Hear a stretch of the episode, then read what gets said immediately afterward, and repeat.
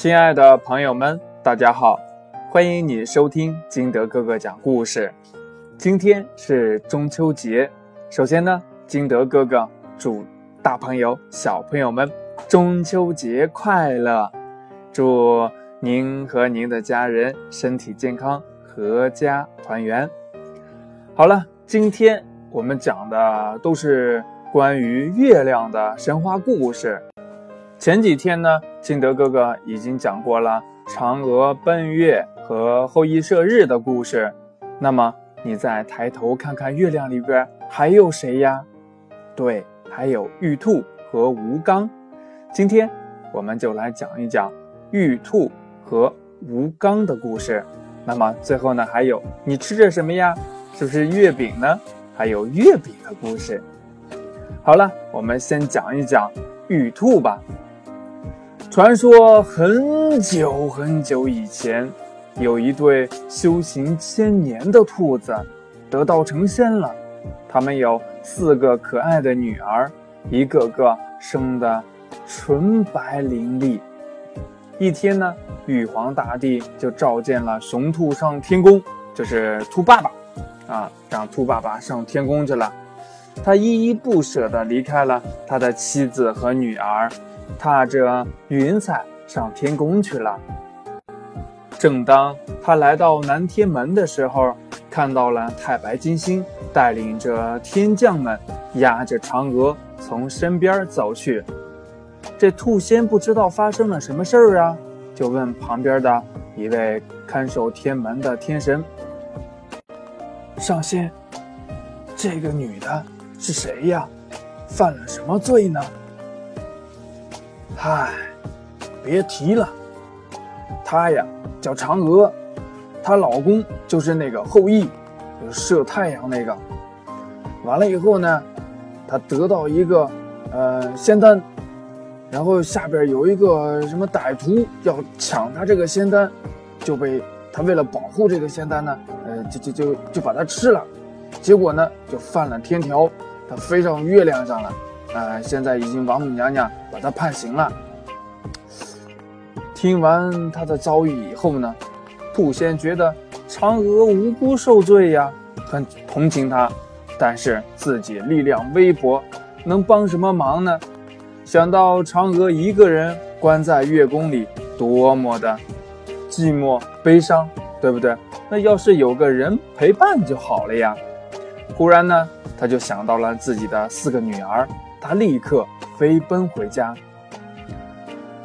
兔仙把这个嫦娥的遭遇告诉了这个兔妈妈，嗯，就说呢，想送一个孩子给嫦娥作伴。这兔妈妈虽然深深的同情嫦娥，但是又不舍得自己的宝贝女儿。这样，谁舍得把自己的心头肉割下去呀？对不对？孩子嘛，就是父母的心头肉啊。那几个女儿呢，也不舍得离开父母，一个个泪流满面。这兔爸爸语重心长地说：“孩子们，如果是我孤独的被关起来，你们愿意陪伴我吗？嫦娥为了解救百姓受到牵累，我们能不同情她吗？孩子，我们不能只想到自己呀。”孩子们明白了父亲的心，然后呢，都表示愿意去。这兔爸爸和兔妈妈眼里含着泪笑了。最后，他们决定让最小的女儿去。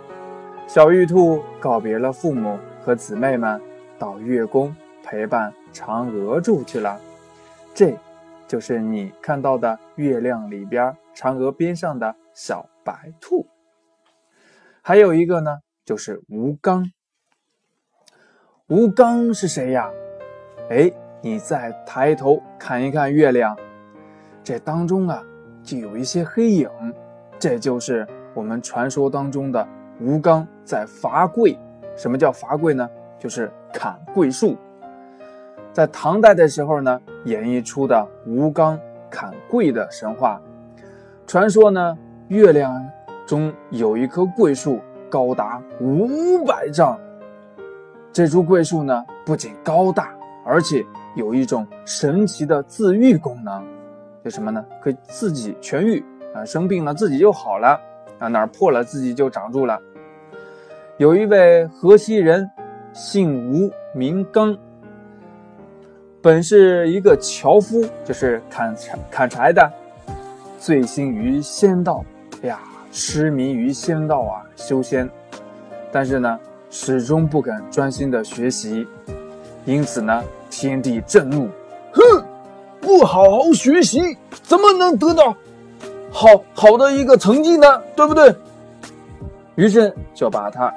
拘留在了这个月宫，令他在月宫里边罚跪，把这个树给我砍倒。说：“如果你砍倒了桂树，就可以获得仙术。”但是呢，吴刚每砍一斧子，扶起这个树呢，他的创伤自己就好了。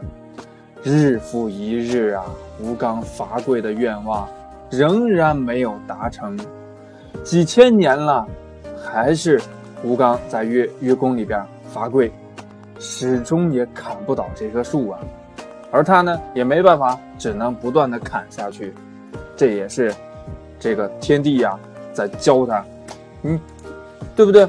要想获得好成绩，就要好好学习，专心学习。那小朋友们，我们也不能像乌龟一样，只想要得好成绩，不好好学习，那怎么行呢？对不对？啊，这就是吴刚伐桂的故事。还有一个呢，就是玄宗漫游月宫。传说啊，在唐朝的时候，哎，这个玄宗呢，唐玄宗与这个升天师及这个道士洪都中秋望月，就也是在这个中秋节向太阳看。突然呢。这个唐玄宗啊，兴起就想了，哎，啊，两位这个天师啊，能不能我们上月宫看看去呀？于是呢，天师做法，三人一起步上青云，踩着青云漫游月宫。但是呀，月宫前守卫森严，无法进入啊，只能在外。就向下看这个长安皇城，在这个时候啊，忽然呢听到了心声阵阵，清丽奇绝，婉转动人。唐玄宗这个音乐学得特别好，于是呢就把这个曲子呀默记心中。这正是此曲只应天上有人间哪得几回闻。